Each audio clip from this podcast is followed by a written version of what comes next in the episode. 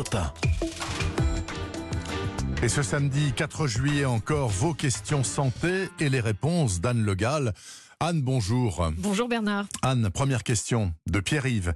Pourquoi certains médecins réclament-ils des tests salivaires pour dépister le virus? Alors effectivement, Pierre-Yves a raison. Certains médecins demandent qu'on étudie de près l'efficacité des tests salivaires parce qu'aujourd'hui, le test de référence, euh, quand on présente des symptômes de Covid, c'est le test euh, rhinopharyngé, le prélèvement dans le nez. Très désagréable. Voilà. Et ben, or, il, il semblerait euh, qu'il soit tout aussi efficace de détecter la présence du virus à partir d'un échantillon de salive ce qui est évidemment, vous le dites, moins invasif, moins douloureux, plus rapide parce qu'on a le résultat en une heure au lieu de plusieurs jours, et plus pratique parce qu'il peut être pratiqué euh, facilement en cabinet par un médecin, voire en pharmacie, plus besoin de prendre euh, rendez-vous dans des laboratoires spécifiques. Et c'est pour cela que, dans la perspective d'une éventuelle remontée de l'épidémie, l'Académie de médecine a demandé cette semaine que l'on réalise dès à présent une grande étude comparative de ces deux tests, salivaires et rhinopharyngés, en Ile-de-France et dans l'Est. Et on aura bien entendu le résultat de ces tests à l'antenne d'Europe 1 dans votre voix, Anne Le Gall. Autre question de Jeanne en lien avec la vie quotidienne.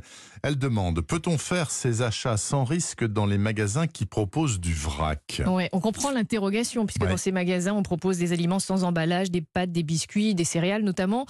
Et ce qui devrait rassurer Jeanne, c'est que le ministère de la Transition écologique et solidaire et le réseau VRAC qui coordonne la filière ont mis en place des consignes de sécurité très strictes en magasin, puisque au-delà du port du masque, de la désinfection des mains des clients à l'entrée, euh, des, eh bien, les couvercles, les poignées, les pelles, les pinces, tout ce que le client peut toucher pour se servir, tout ça c'est régulièrement désinfecté, donc c'est sécurisé, que Jeanne se rassure. Bon, et troisième et dernière question, Esther nous demande enfin si, suite au confinement, il est conseillé ou pas d'acheter des cahiers de vacances aux enfants? Alors en temps normal, les spécialistes euh, vous disent que c'est très français le cahier de vacances, que c'est loin d'être indispensable, que c'est une bonne idée seulement quand les enfants le réclament.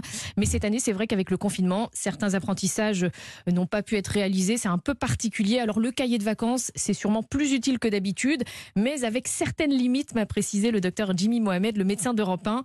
Le cahier de vacances, d'abord, c'est pas tous les jours, euh, car les enfants ont besoin de jouer, de, de décrocher aussi de l'école. Donc ça doit être limité à une ou deux fois par semaine maximum, sans forcer les enfants et dans la limite de séance de 20 minutes maximum. Et sinon, ben on rappelle que sans cahier de vacances, on peut aussi euh, apprendre les maths en faisant euh, de la cuisine, en bricolant, on peut apprendre du vocabulaire en lisant des guides touristiques, des BD. L'important, c'est de stimuler la curiosité au quotidien. Merci à vous, Anne Le Gall, pour cette éclairage apporté euh, toute cette année en collaboration avec le docteur Jimmy Mohamed, le médecin consultant d'Europe 1 qu'on peut entendre bien sûr du lundi au vendredi l'après-midi sur cette antenne. Et merci à vous Bernard. Un très bon été Anne Le Gall. Merci d'avoir passé deux ans avec moi dans divers rôles. Mais en tout cas, je vous souhaite une très bonne continuation. Merci. Merci à vous.